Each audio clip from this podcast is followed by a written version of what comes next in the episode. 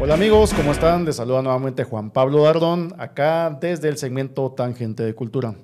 Hoy estamos presentando lo que viene siendo este libro que se llama Espantos ya aparecidos, Cuentos de Guatemala, volumen 2. Es de Jorge García, quien me acompaña acá. Jorge, gracias por estar con nosotros. Muchas gracias. Haciendo espacio en tu apretada agenda laboral y artística por todo el país. Y nos acompaña también el gran amigo de muchos años también, eh, Javier Martínez. Un gusto tenerte por acá, mano, nuevamente. Muchas gracias. Y Javier, pues es el editor, es el editor que nos habla un poco de, de, de Casam A, de la colección Voluta. Vamos a platicar ya más despacio y detalles acerca de esta colección. Nuevamente, gusto saludarles. Este segmento viene eh, pues patrocinado por Piedra Santa. Gracias Piedra Santa siempre por estar detrás de y en el apoyo al arte y la cultura de Guatemala. Los pueden visitar en sus tres sedes. Está en la 11 calle 650 zona 1 y también la segunda sede en la quinta calle entre séptima y octava avenida de la zona 1 también y él es reconocido por todos que está en Géminis 10, en el cual pues ustedes pueden ir a sentarse, tomarse un su cafecito e ir a visitar pues los distintos títulos que tienen y que nos ofrece Piedra Santa. Pero bueno, estamos en una época del año casi terminando y que se acerca a empezar con, los, con las respectivas tradiciones de fin de año. Y esto inicia pues obviamente con la respectiva eh, fiesta de Halloween, no, esa pues no es tan tradicional, pero eh, por lo menos el 1 de noviembre eh, sí que es el día de, de, muertos en Guatemala y coincidentemente nos tenemos este título. Jorge, contanos un poco cómo, cómo inicia, cómo, cómo empieza la construcción de este, del volumen 2 de espantos ya aparecidos en Guatemala. Pues fíjate que es un proceso ya de años. Ajá, ajá. Eh, empecé a escribir, se podría decir, desde que estaba en el colegio. Ah, Ahí tenía mi cuaderno con, con cuentos. Incluso antes, con mi hermano teníamos un cuaderno donde escribíamos los cuentos que mi abuelita nos iba contando. Ah, ok, o sea, esto, esto obviamente es de tradición oral, ¿no? o sea, tu abuelita te contaba estos cuentos. Sí, se podría decir, mira, hay cuatro pasos que marcaron el proceso para llegar a estos dos libros. El primero es mi abuelita.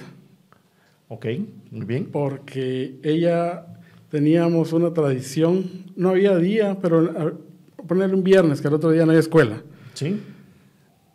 Estábamos en la sala, mis primos, mi hermano, mis hermanos y yo. Ajá y ella empezaba a contar. Siempre empezamos con una frase que se van a recordar mucho ellos. Ajá. Eh, cómo murió Doña Vale. Esa era la, eh, fue un evento que estuvo bien cerca de nuestra familia. ¿Cómo murió Doña Vale? Ajá. ¿Y cómo murió? pues fíjate que no tiene nada sobrenatural el hecho de cómo murió pero la empezaron a ver después de que la encontraron al lado de la casa de donde vivía mi abuelita y mi familia, em, la entraron a matar. Oh. Entonces, porque le robaron, algo así me parece. Pero pues. eso era el pie para empezar a hablar de que la, primero las apariciones de ella. Sí, pues. Mi abuelita creció en Escuintla. Ah, ok. Ajá. Eh, su papá iba a carrear agua, no, eh, arena al río. Ok se iban de madrugada, empezó a contar que vio el sombrerón, que vio al pues. cadejo. Y eso fue llenándome a mí de anécdotas que después me sirvieron para crear mis propios cuentos, o sea, ah, basado en eso. Claro, o sea, tu, abuelita las contaba y, y te impresionaban tanto, te gustaban tanto, pues que los empezabas a escribir a mano en tu cuaderno, ¿no? Exactamente, así teníamos con mi hermano Teníamos de mi abuelita, tenía un mi tío también que nos contaba. Ajá, ajá. Eh, igual hijo de mi abuelita. Y a mí me impresionaba la forma en que ella podía hacer contando que uno se imaginara, como que no había necesidad de ver las imágenes, con solo con que ella lo estuviera hablando, ajá, uno la, lo podía ver. Claro, claro. Entonces a mí me impresionó mucho eso. Buenísimo. ¿Y como cuántas historias tenés en, en, en, total? O sea, porque te digo, te digo, para que ya sea volumen 2 significa que... Son cientos de cuentos que Cientos, o sea, órale. Y este, este proceso lo que vas haciendo es que vas recuperando esas historias, las vas eh, reconstruyendo, les vas metiendo un poco también de tu propia experiencia, de ficción o algo. Fíjate que, digamos que las historias de mi abuelita son como inspiración. Sí, ok. Los cuentos sí parten 100% de, de cero, digamos. Claro, claro. Siempre bien influenciados con eso. Sí. Y sí, como te digo, sí tengo muchos, muchos cuentos. Ah, ok. O sea que por lo menos sabemos que, viene, que vienen más volúmenes. Los que se puedan. Perfecto, buenísimo. Y bueno, eh, Javier, eh, ¿cómo, ¿cómo, fue que conociste a Jorge? ¿Cómo, cómo fue que la, la, la intención de, de publicar sobre espantos ya aparecidos, algo que en el ambiente literario pues no está visto como, como que tradicional o literatura per se, sino que pertenece un poco más allá a un arte menor, la tradición oral, o sea, ¿qué onda? Bueno, pues te cuento, perdón, la editorial Casama siempre tiene abierto, bueno, excepto este eh, una convocatoria para eh, recibir obras de diferentes autores. Ok. Entonces, de hecho, sí fue como llegó Jorge, ¿verdad? En la página web, ahí está la convocatoria, envían sus obras y eh, ya se evalúan. Ahora, casualmente, ¿verdad? Eh, siempre me ha gustado mucho la... No, miento. No siempre me ha gustado mucho la literatura de terror, pero a eso viene. Casualmente ese año yo platicaba con una amiga, eh, Stephanie Borchardt, y ella me recomendaba leer a, Lovecraft. Y precisamente ese año mm, estuve leyendo mucho a Lovecraft, luego pasé a Edgar Allan Poe a retomarlo. Y pues cabal, y se puso de moda todo esto del... Porque de hecho ahorita yo creo que es una moda hablar de, cuentos de terror, hay podcast, hay... Eh, aunque el libro no es del tipo, pero también muchas veces incluye, por ejemplo, eh, asesinatos, novela policíaca, novela policíaca, eso está ahorita muy, muy en boga. Y eh, el primer volumen, por así decirlo, eh, salió hace, ¿qué? Un par de años, ¿verdad? Y la verdad es que tuvo muy buena recepción de parte del público. debo decir que de hecho es el libro más vendido de la editorial hasta el momento. Muy bien, muy bien. El volumen 1. Y entonces, pues ya con todos esos antecedentes y que llega Jorge y en esta nueva convocatoria me manda el volumen 2, ¿verdad? Pues dije, pues vamos con todo, con, con el volumen 2, ¿verdad? Claro. No, buenísimo. Esto, eh, yo, yo al, igual que Jorge, eh, pues también pertenezco a una generación en el cual tuvimos mucho contacto con, los abuelos, ¿ya? Entonces eh, nos sentábamos los sábados en la tarde o cuando íbamos a pasar temporadas a la casa de los abuelos, eh, después de la refacción, cuando ya estaba, cuando ya estaba bastante, bastante calmada los, los quehaceres diarios, y nos contaban, y era eh, Papá Poncho, cuénteme un poco del venado de oro. ¿Qué fue lo que pasó en el, en el entonces y ellos, ah, mira, mi hijo, fíjate que lo que... Y ahí estaba uno, uno prendido. Y es algo que platicábamos fuera de cámaras antes, antes de empezar el programa, que, que, que, coincidimos en que, en que poco a poco se ha ido perdiendo, ¿no? Eh, y, esta, y, este, y este tipo de, de, esfuerzos literarios y, y, de palabra está recuperando y volviendo a traer esas, eh, esas tradiciones que no deben de perderse, o sea, eso, eso es parte también de lo que somos como sociedad, ¿no? Entonces, eh, eh, ¿cómo, ¿cómo, has visto? ¿Qué, qué, cuál fue tu cuento favorito de lo, de lo que encontraste acá publicado? Muy buena pregunta. eh, como dijiste, estábamos hablando antes de entrar acá y creo que coincidimos. Creo que mis tres cuentos favoritos eh, es con el que se inicia, ¿verdad? La ventana. Sí voy a hablar generalidades, ¿verdad? Tampoco un spoiler, como dicen, ¿verdad? Eh, que es de un hombre que le van sucediendo distintas cosas a raíz, ¿verdad? De un, de un suicidio. Eh, B, un cuento se llama así, B, eh, que es de un hombre y su relación con un gato, ¿verdad? bastante en la soledad previo a Navidad o a Nochebuena. Y La Bruja de San Marcos, ¿verdad? Que como el título lo dice, es sobre la muerte de una bruja en San Marcos, que de hecho me recuerda mucho a otro cuento que está en el, llamémosle volumen 1, eh, que es también sobre brujas, ¿verdad? No recuerdo ahorita cómo se llamaba, ¿te acuerdas, Jorge? Sí, es Bajo la sombra de los cerros. Bajo la sombra de los cerros, sí. Que de hecho desde el título y por el cuento me recuerda mucho a Lovecraft. Eh, hay uno que se habla, habla de, cerros también. Ok. Eh, no me acuerdo, pero es, es digamos, me, me parece hasta como en, una, en un mundo muy similar, en un en una ficción muy similar a la de Lovecraft en ese caso. No, eh, total. A mí, eh, sí, justamente coincidimos en que esos son los, son, son los pilares en los, que en los que se sostiene esta obra. Los otros cuentos no significa que sean de menor calidad, sino que estos rompen con la manera y, y sí se nota también que hay una que hay una creación, hay, hay, hay, vena literaria detrás de esto, no solamente es la historia que me contaron, ¿no?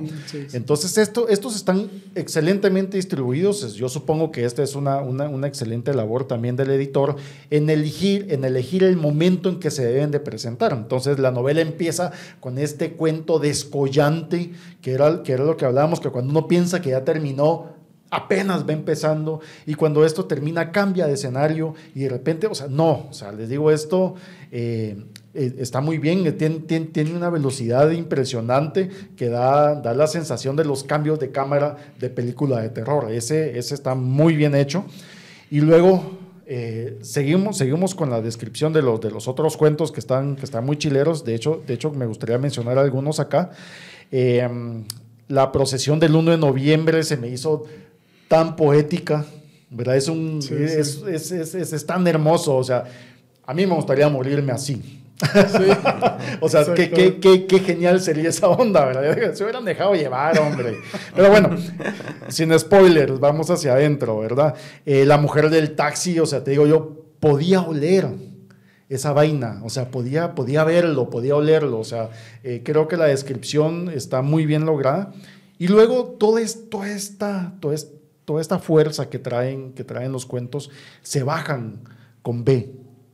B eh, de, los, de, los, de, los, de los que mencionamos, B es mi cuento favorito del libro. Es, es, precioso, es, es emotivo. Eh, uno se transporta a ese lugar. Uno quiere que pasen las cosas y al mismo tiempo no quiere que pasen. O sea, es, es, un, es un muy, muy buen cuento logrado. Felicitaciones por eso. Y luego, luego nos vamos.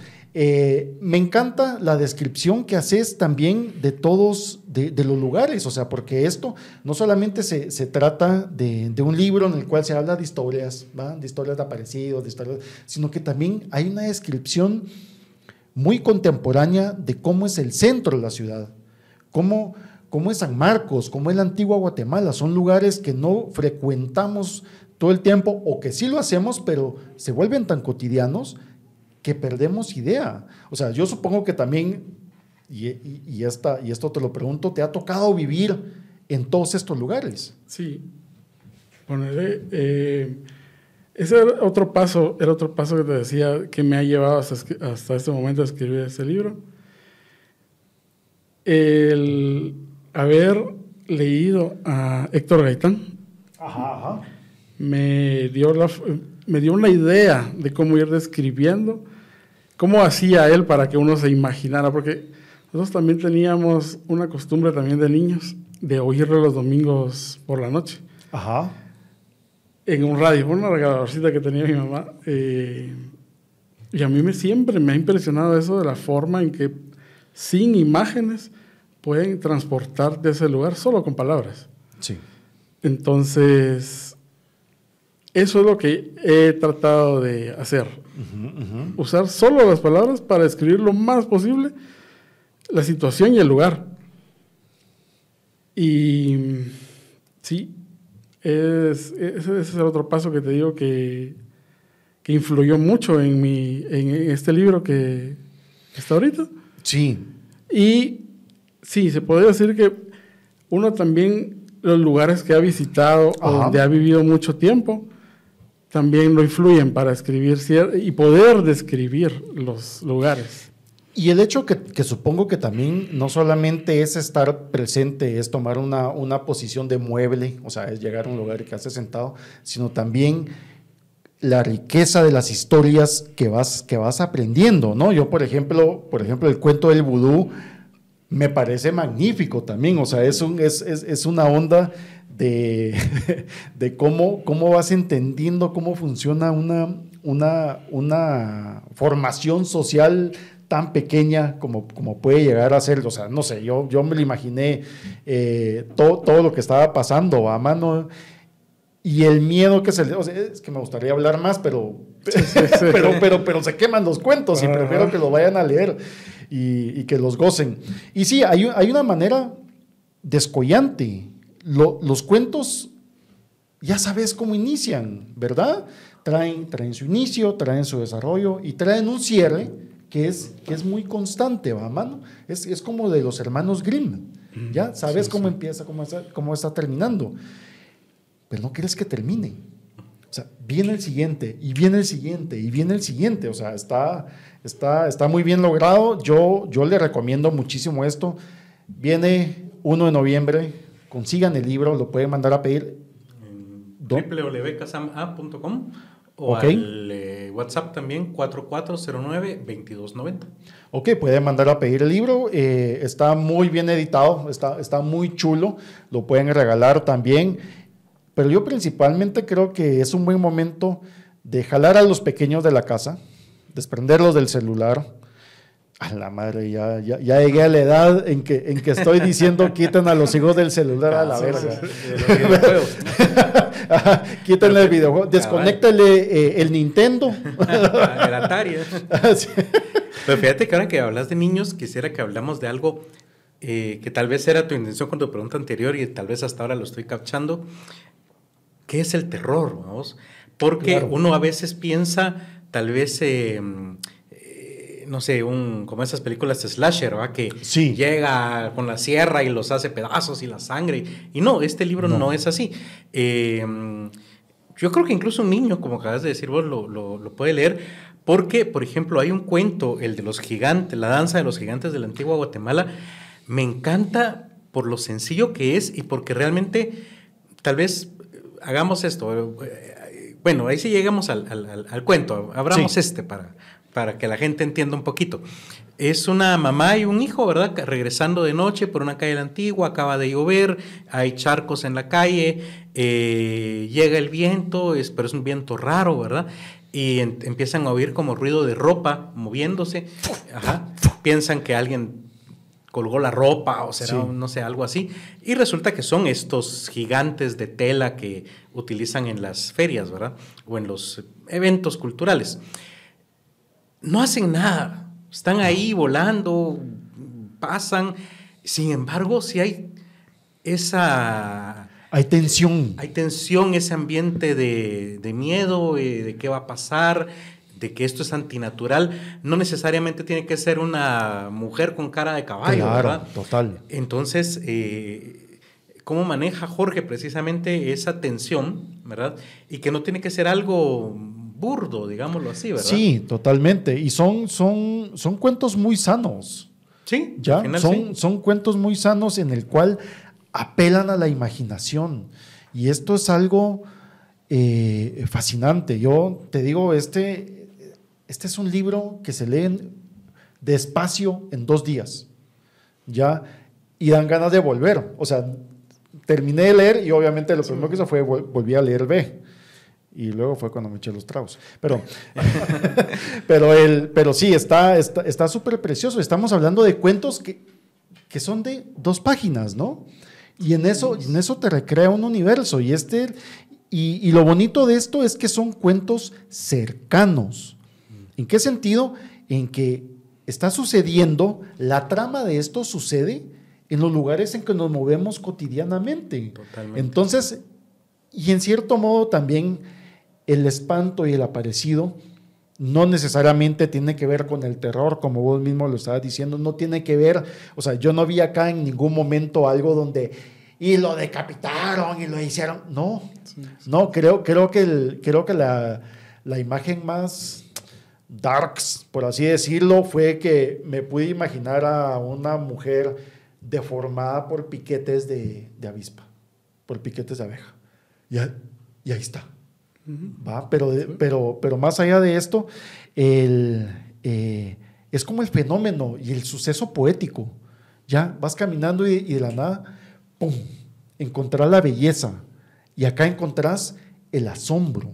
Encontrás eh, la sorpresa, ¿va, mano? Y eso es algo que es que, que, que pues, que, bueno, en la parte cotidiana que tenemos de país, es difícil asombrarse porque todo, todo, todo, sucede a una velocidad vertiginosa, pero este es un buen momento para tomar pausa. Este libro eh, está, eh, creo que va a ayudar muchísimo a bajar revoluciones en, en, lo íntimo del hogar.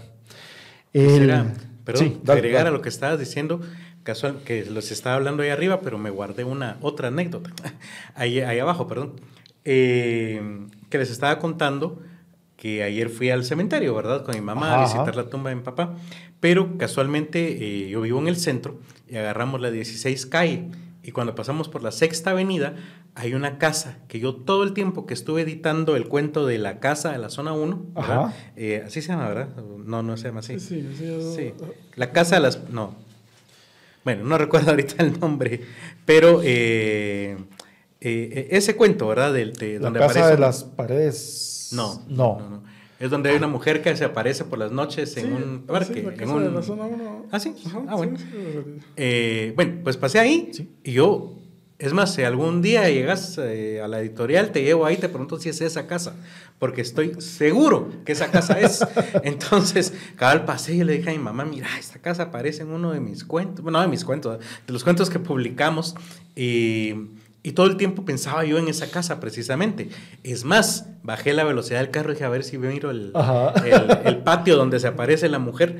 Luego fuimos al, al, cementerio general y eso era lo que les contaba, ¿verdad? Que ya cuando nos íbamos, yo todavía así volteé a revisar que no nos lleváramos nada, que nos... Levante la mano, abra la bolsa. Sí, cabal. Que hay un par de cuentos que tratan de eso, ¿verdad? De la gente que se lleva cosas del cementerio. Total. Eh, y todo lo que, las desgracias que eso trae, ¿verdad? Entonces ese clic que al menos en lo personal me hace a mí con la zona 1, porque varios de los cuentos hablan de la zona 1, eh, el de la, el hotel de la zona 1 también, eh, lo mismo, ¿verdad?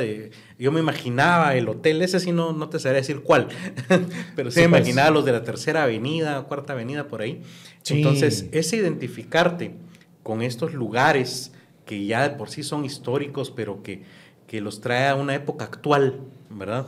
Eh, eso creo que es una de las principales eh, eh, ventajas del libro, porque a veces cuando nos hablan del sombrerón y de la ciguanaba, que hay un cuento del sombrerón, por cierto, y hay otro que sugiere que es la ciguanaba, creo yo, ¿verdad? Sí, pero, pero lo bonito es, es, es, que se aproximan a la, a, la, a la, leyenda clásica y le da giro. Exactamente. Y le da un giro, o sea, siempre, hay un cambio, ¿no? Hay una, ¿qué? ¿Actualización? Llamémoslo así, una actualización o, o ambientados en la actualidad, ¿verdad? Sí, totalmente. Yo, yo precisamente eso también algo, algo, uno de los cuentos que, también me gustó es el, de La Casa de las Paredes Sangrantes.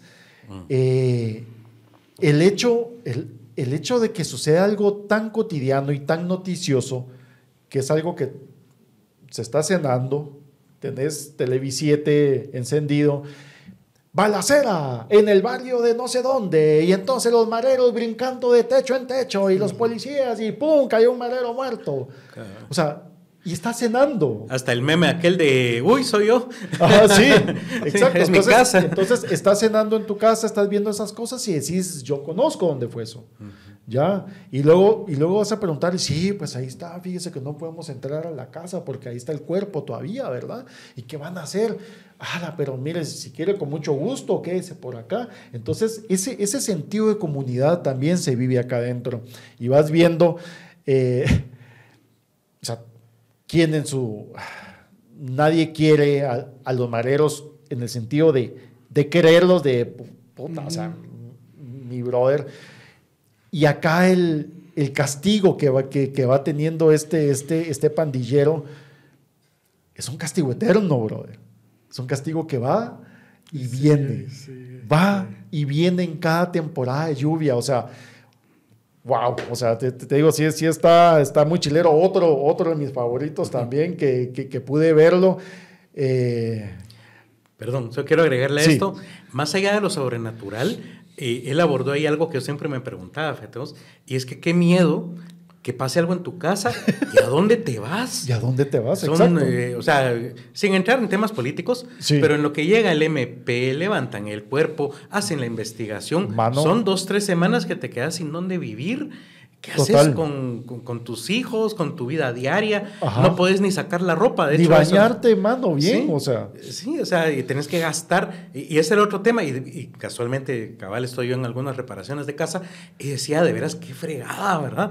O sea, no solo tuviste que ir a ver dónde pasar la noche, los días sin ropa. Luego todavía tenés que regresar a, poner, eh, arreglar el techo, a pintar las paredes, o sea, Total. Déjalo sobrenatural. El miedo que te pase y que es algo que de verdad te puede pasar. Sí. Están del día a día.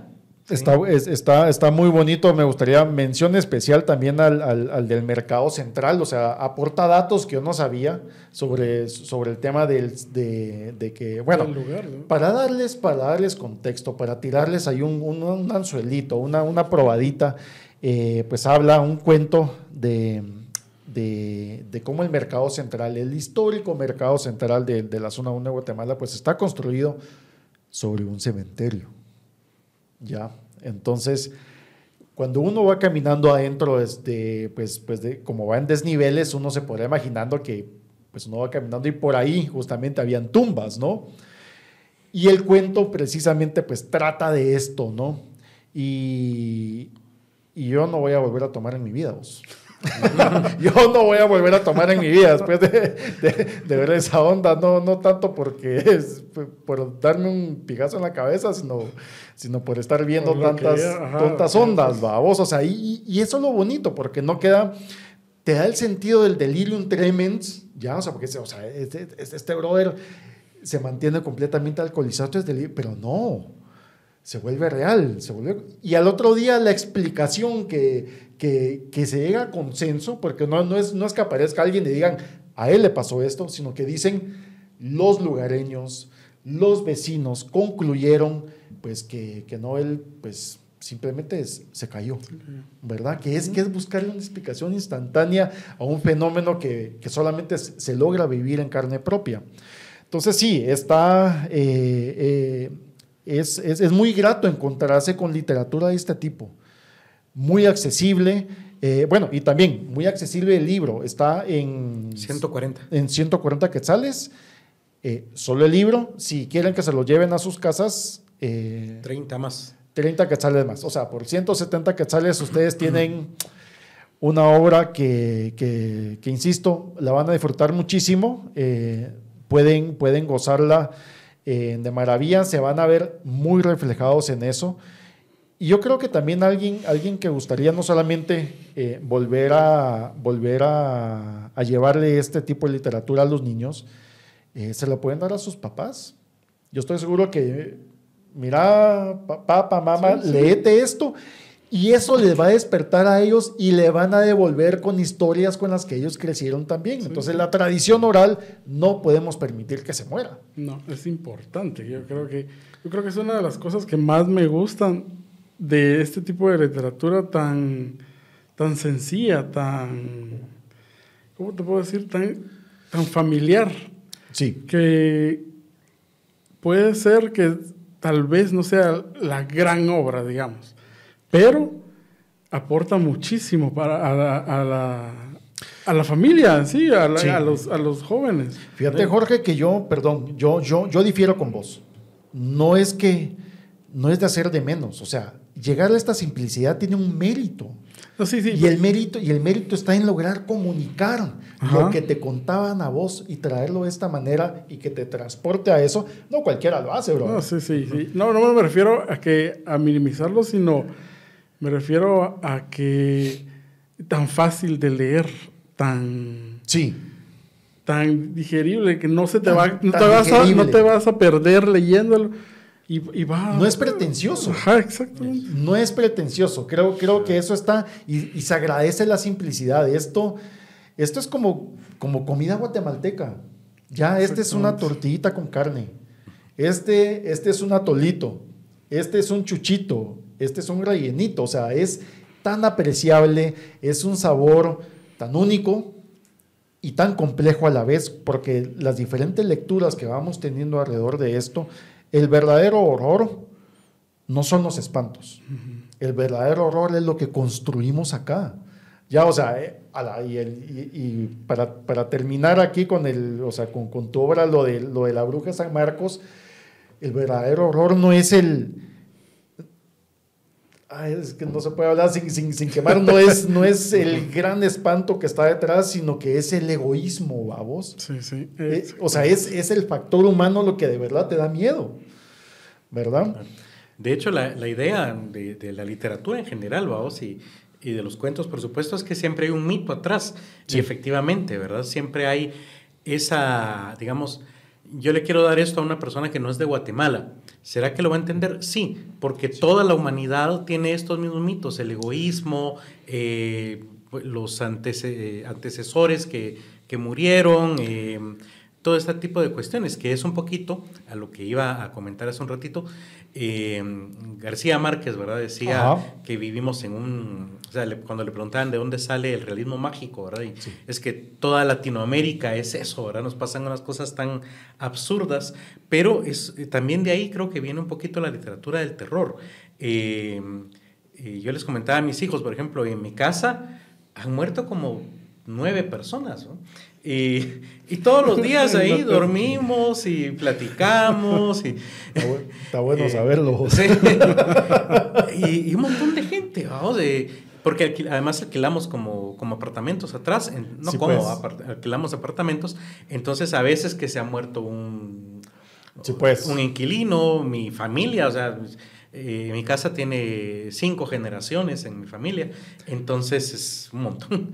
Eh, convivimos con eso. A mí desde chiquito me contaban que mi tatarabuelo eh, quedó paralítico con lo del 1929, eh, con la caída de la bolsa. Ah, okay. Él tenía café en Nueva York y se le vino el precio y el enojo le dio un ataque cerebral, una embolia, y se quedó paralítico. Entonces ya no lo bajaban del segundo nivel y cuando él quería que alguien lo llegara a ayudar, tiraba un 5 por las gradas que eran de madera. Entonces caía el 5. Era como su campanita de vénganme a, ver, ¿va? Sí, pues. Y yo te juro que en los 80, ya mi tatarabuelo tenía 50 años muerto, eh, oye, se oía el 5. Se oía ese 5. Entonces. Sí, pues, o sea, era, era algo que de repente volteabas a ver, y, pero mucha, y no escucharon un 5. Y más de alguien ahí dijo: Sí. Mira, lo que pasa es que tú, tatarabuelo, pasaba esto.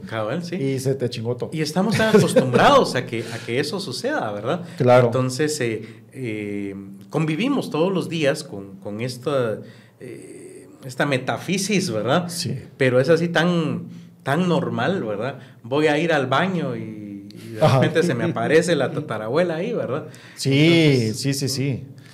Y sí, ¿verdad? La, tradición oral que, que nos va transmitiendo todo esto de generación en generación, que creo que es lo que recupera precisamente Jorge en, este cuento. Este sí, justo. Y, vamos a ver, o sea, algo, algo, algo como, como vos mismo decís, o sea, no es, no es algo nuevo.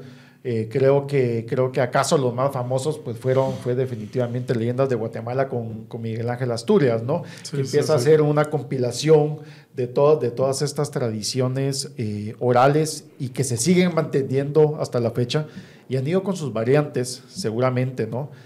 Eh, pero, pero, pero vamos, o sea, yo, yo, creo, yo creo que está muy bien logrado, muy bien recomendado. Muchas felicitaciones, Jorge. Eh, esperamos de verdad con muchas ansias eh, el resto de los volúmenes y, por favor que sean más seguidos. no, no, gracias. pues no sé, el el libro, pues como habíamos hablado, ¿verdad? Está en, eh, a la venta en la editorial. Ajá. Eh, de hecho, hoy se presenta, eh, ¿verdad? Hoy es sábado 28, que creo que esto va a salir después, ¿verdad? Sí, así es. Pero ahí vamos a, estar presentándolo y hay una oferta también de los dos volúmenes juntos por 215, si no me equivoco. Ah, ok. ¿Verdad? Y entonces ahí va a estar unos días más esa oferta. También el autor tiene libros a la, a la venta él directamente, ¿verdad? También. Se puede comunicar conmigo porque la mayoría... ¿Y, se comunican con vos a través de tus eh, redes sociales? Sí, en, mi Twitter. ah, va, ok, perfecto. Porque de ahí soy conocido. O sea, ah, de ahí, incluso de ahí nació todo. Ahí, ahí, vamos, a, vamos a colocar. Sí, yo me acuerdo de tus hilos de miedo a vos, o sea. Que, de hecho hay uno, hay uno aquí metido, ¿no? Ajá, hay varios, de hecho, pero ya editados, ya. Sí, sí, sí. Pero sí, ahí fue, ahí fue que nació. Ok, perfecto. Sí, o sea, y, obviamente también el, el, hecho de redes sociales que, que, ha permitido, que ha permitido todo esto. Entonces vamos a colocar también ahí, ahí los datos, eh, por favor, gracias a todo el equipo de producción. Gracias por el esfuerzo nuevamente de estar acá grabando un día sábado cuando pudieran estar, pues, eh, no sé, eh, chupando o jugando fútbol. Y hoy ya están celebrando Halloween. Sí, hoy ya, ya celebrando Halloween. Entonces, un saludo a las 75 personas que están detrás de cámara. Eh, muchas gracias por todo esto, eh, por abrirnos el estudio de hoy, pues si quisieron el viaje hasta este lado y abrirnos pues toda la bodega. Eh, y bueno, y un saludo muy especial al jefe de producción, Carlos.